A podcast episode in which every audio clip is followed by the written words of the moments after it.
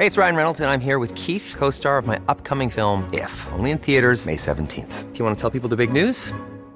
All right, I'll do it. Sign up now and you'll get unlimited for $15 a month in six months of Paramount Plus Essential Plan on us. Mintmobile.com slash switch. Upfront payment of $45 equivalent to $15 per month. Unlimited over 40 gigabytes per month. Face lower speeds. Videos at 480p. Active Mint customers by 531.24 get six months of Paramount Plus Essential Plan. Auto renews after six months. Offer ends May 31st, 2024. Separate Paramount Plus registration required. Terms and conditions apply if rated PG. Heraldo Podcast. Un lugar para tus oídos. Escucha la opinión de Sergio Sarmiento, quien te invita a reflexionar todos los días con la noticia del día.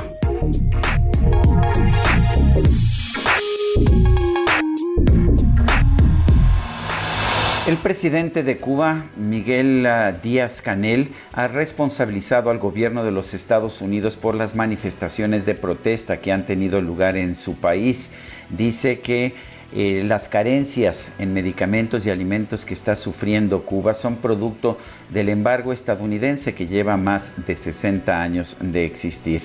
Lo curioso del caso es que el embargo de Estados Unidos, el cual yo objeto, creo que no sirve absolutamente para nada y al contrario es contraproducente, no incluye ni medicinas ni alimentos.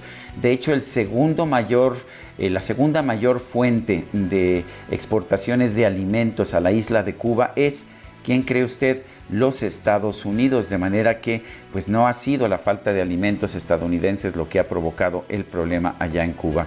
La verdad es que la situación es muy diferente.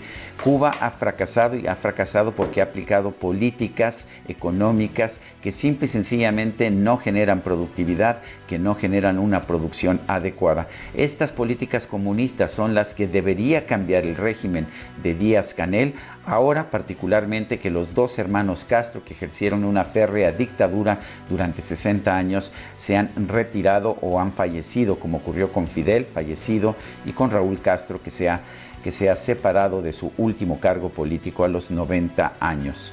Me parece que lo que tiene que hacer Miguel Díaz Canel, el presidente de Cuba, es entender que los problemas de la isla de Cuba son internos de la isla de Cuba, que si quiere realmente que no haya escasez de medicinas y alimentos, lo que tiene es que cambiar la forma en que opera la economía cubana.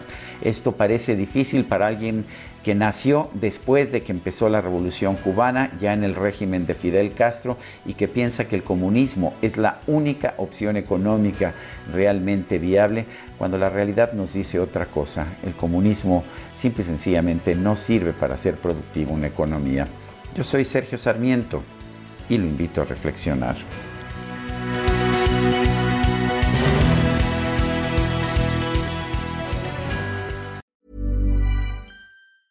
Hi, I'm Daniel, founder of Pretty Litter. Did you know cats tend to hide symptoms of sickness and pain? I learned this the hard way after losing my cat, Gingy. So I created Pretty Litter, a health monitoring litter that helps detect early signs of illness by changing colors, saving you money and potentially your cat's life. Pretty Litter is veterinarian developed, and it's the easiest way to keep tabs on your fur baby's health right at home. Go to prettylitter.com and use code ACAST for 20% off your first order and a free cat toy. Terms and conditions apply. See site for details.